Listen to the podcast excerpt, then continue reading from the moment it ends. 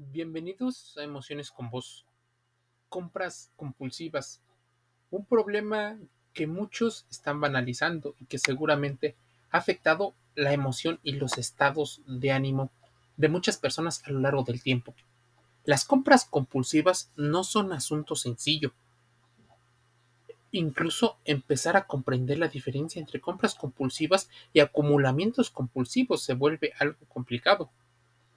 Creo que todos hacen compras. Así obtenemos elementos, pero distinguir entre lo necesario y el deseo es muchas veces un reto mayor.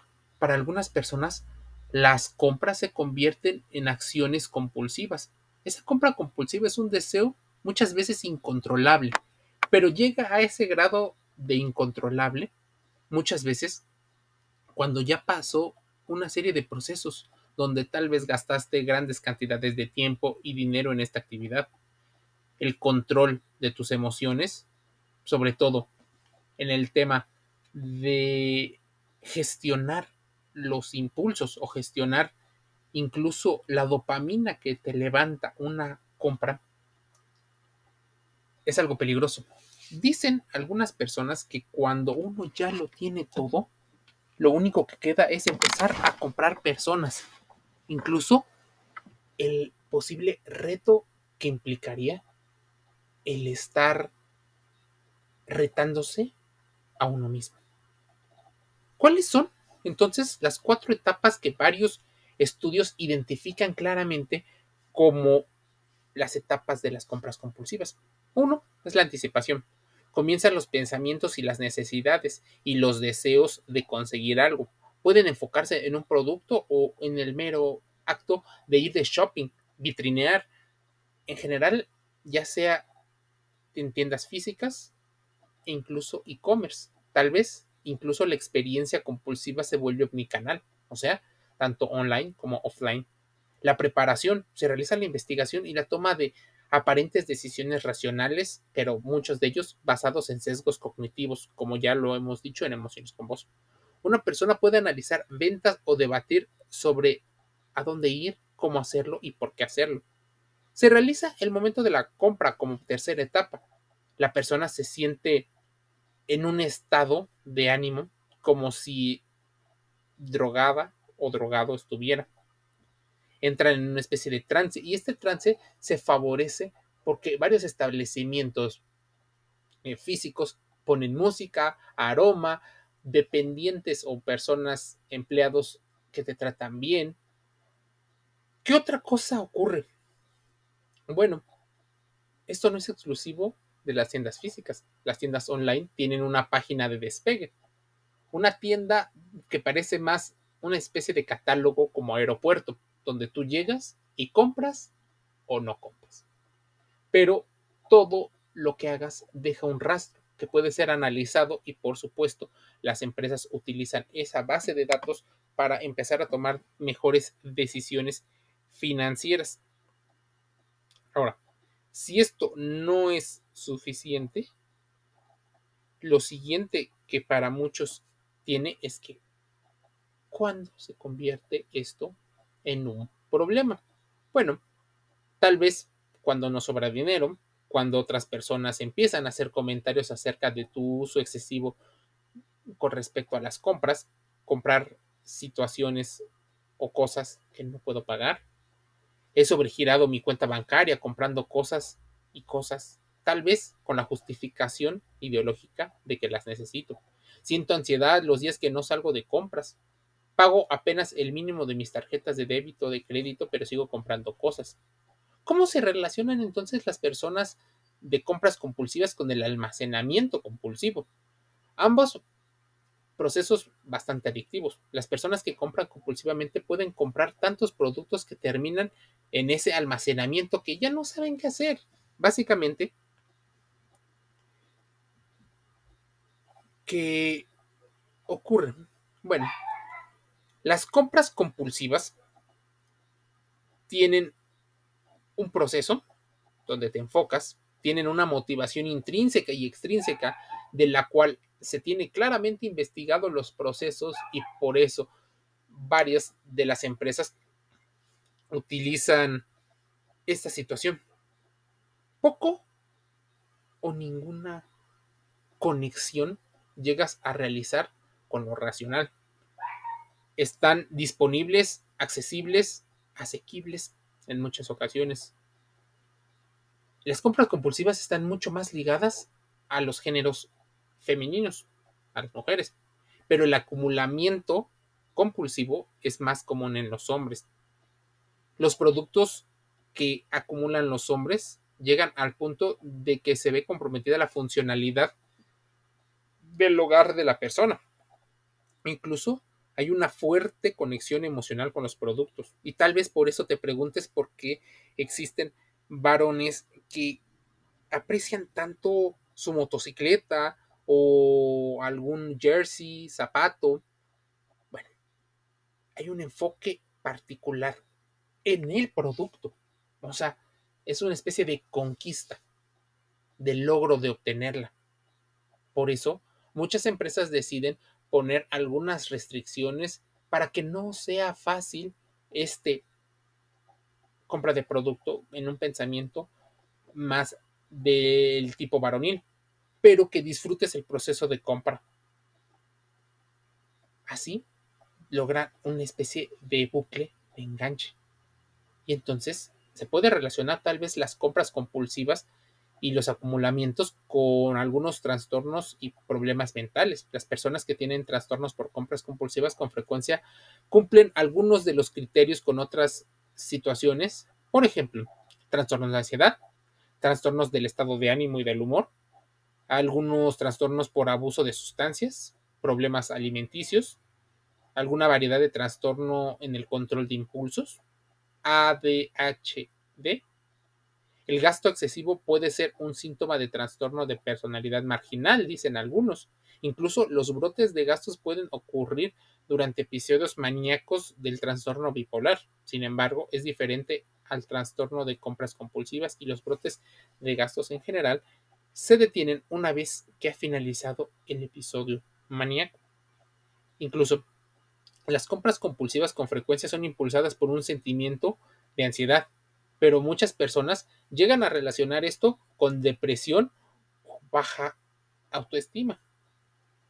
¿Cómo tratan algunos de los profesionales de la salud clásicos las compras compulsivas? Bueno, entienden que hay un trasfondo donde lo obsesivo y lo compulsivo se nutren mientras que en otras se relacionan con el control de impulsos. Eso es lo que van tratando. Se determinan en una serie de entrevistas y de investigaciones. En muchas ocasiones existen algunas estrategias físicas y reales para irlo gestionando. Quitar o no quitar el dinero en efectivo para que sea visible, como ya lo dice algún libro. De alguna manera, las tarjetas de crédito ayudan y favorecen cierto tipo de procesos de compra.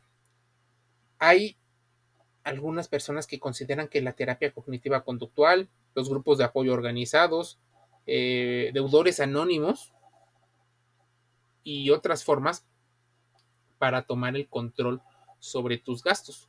Pero sí, la adicción a las compras compulsivas es algo que para algunos sociólogos es una de las enfermedades o de los problemas modernos del siglo XXI. La característica central de la compra compulsiva hace referencia a la aparición de deseos intensos y a veces incontrolables por comprar objetos que las personas pueden llegar o no a necesitar. Y de hecho, en el o no está la clave. La acción de comprar alivia muchas veces la atención de la persona y le genera un placer, aunque después, de alguna manera, este placer es solo la bandera o la punta del iceberg de un símbolo y después ocurren el surgimiento de sentimientos como la culpabilidad, el arrepentimiento y el autorreproche causados por la incapacidad de afrontar de manera eficaz esta impulsividad. Las personas que presentan compras compulsivas suelen iniciar sus conductas de compra al inicio de la edad adulta, es decir, el gran grueso que se tiene identificado de la población que tiene estos problemas están entre los 18 y los 30 años. Habitualmente estas personas optan por hacer procesos de compras solos y los objetos que suelen comprar también los suelen presumir. En la mayoría de las ocasiones son para consumo propio. En el caso de las mujeres, los principales artículos comprados suelen ser productos mm, culturales asociados a ellas, como las joyas, la ropa, las bolsas, el calzado la perfumería, mientras que en el caso de los hombres suelen ser objetos de electrónica, accesorios y otras situaciones. Sí, la pandemia del COVID-19 impulsó mucho de estos procesos. Reducción de la ansiedad, farmacología, autocontrol son parte del el tratamiento de la compra compulsiva. Pero si existen problemas, también existen tipos de compradores compulsivos. Muchas personas se sienten identificados por estas situaciones. Gastos estratosféricos a niveles de cada uno, porque no tienes que gastar más de un millón de dólares para considerar que eres extravagante y lujoso. Muchas ocasiones hasta pierdes la noción de la realidad, la noción de cuánto cuesta. Simplemente vas haciendo los procesos. Incluso a las personas que se les considera parejas trofeo, ya sea mujeres trofeo o hombres trofeo, pierden la noción y empiezan a gastar demasiado, convirtiéndose en una carga peligrosa para aquellos eh, auspiciadores o patrocinadores. Nadie o ningún género está exento de un apetito de comprar alguna situación. Y puede ser algo que produce vergüenza, pero cuando socialmente se le quita la carga, ya no hay tanto el juzgar. El compulsivo y el impulsivo, que son algunos rasgos que comparten con algunas patologías, empiezan a preguntarse, pero no es lo mismo, y empiezan a compararse contra las personas que no tienen estos hábitos o con otras personas a las que consideran con peores hábitos. De ahí los tipos de compradores compulsivos. Existe un patrón altamente emocional. Personas que compran en función de su estado de ánimo, es decir, se premian cuando están muy contentos o compran para dejar de sentirse mal. Existen personas que se consideran más básicas y clásicas y compran artículos relacionados con las necesidades básicas de todos los días, pero de forma exagerada, y de ahí tal vez se relacionan con los acumuladores, con las personas que juntan cupones o que buscan de manera compulsiva el mayor descuento posible. Existe un patrón social o el, este tipo de comprador compulsivo social son individuos cuya motivación para comprar es la convivencia y la socialización, como incluso muchas de las drogas recreativas. También existe la autocompra. Este tipo de comprador compulsivo ni siquiera sabe por qué, aunque la realidad es que busca subir su autoestima de alguna manera. Y de hecho, algunas investigaciones consideran que no es el autoestima el que sube, sino más bien tiene que ver con el ego. Opciones y estrategias disponibles para ayudar a los compradores compulsivos. Se requiere apoyo profesional de psicólogos, psiquiatras, expertos en adicciones y de psicólogos conductivos conductuales, terapias grupales, individuales y una red de amigos y familiares que ayuden sería importantísimo para evitar llegar al trastorno psíquico o psiquiátrico. A la fecha, los manuales psiquiátricos no incluyen la compra compulsiva como una enfermedad, sin embargo, es muy parecida neurobiológicamente a lo que es el juego compulsivo. A veces existe, a veces no, y hay un refuerzo intermitente. Incluso existe un condicionamiento bastante clásico y algunos hasta operante.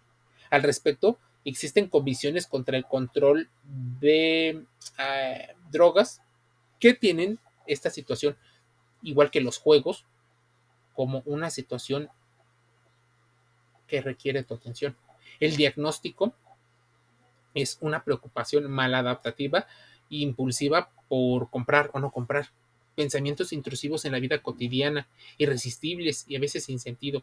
Debido a la gratificación que lleva y sobre todo esa gratificación inmediata, el estatus que genera es un perfil de personalidad Mm, bastante neurótico, pues se busca el reconocimiento de los demás, la validación y la visualización de los demás a través de la aprobación por tener ese producto y casi siempre pueden llegar a ser el último celular, la ropa de marca, la situación de última generación, lo más nuevo, lo más caro, lo más exclusivo. Una persona de alguna manera normal, y tú sabes que el normal está entrecomillado porque no necesariamente em, es bien visto por la comunidad científica, pero una persona que no tiene estas situaciones siente placer, sí, al adquirir un producto porque ha tenido que juntar esfuerzo, dinero y tiempo para obtenerlo, pero una persona que es compradora compulsiva es más complicado. En este caso, los afectados por dichos trastornos constantemente sienten ansiedad de adquirir productos y al obtenerlos disminuye la sensación placentera. Como cualquier otra droga, la habituación al estímulo les va generando una mayor necesidad un mayor deseo de consumir más cantidades. Si antes lo hacían cada mes, ahora lo van a hacer cada 15 días y luego posiblemente poco a poco cada una vez cada semana y luego una vez diario, tal vez dos veces diario. Es más, existen alteraciones cognitivas en el individuo que afectan su toma de decisiones. Tu cerebro empieza a funcionar para que esa función se convierta en primordial.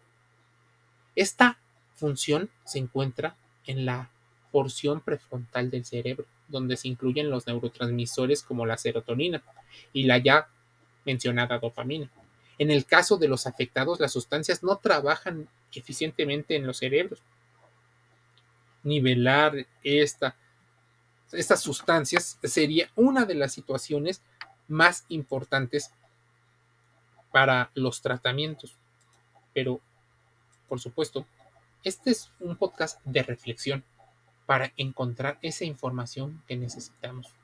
Antes de prejuzgar, antes de estar solo hablando y juzgando a las personas por sí mismas, sino más bien entender qué ocurre y que también están siendo favorecidas algunos comportamientos por los algoritmos, por los pensamientos, por gente que ha investigado perfectamente cómo se comportan algunas personas y lejos de ayudar de alguna manera socialmente, utilizan esa información para vender más. Emociones con vos el podcast gratis que encuentras en Spotify, en Google Podcast, pero también en YouTube, en Amazon Music Audible, en el podcast Apple iTunes. Estamos en Anchor FM, en Deezer, estamos también en canales como Spreaker y iHeartRadio. Suscríbete y escucharás los más de 500 podcasts relacionados con las emociones, la inteligencia emocional, y este conocimiento que debemos de tener sobre algunos procesos que ocurren en nuestra mente. Te envío un saludo. Nos escuchamos el día de mañana.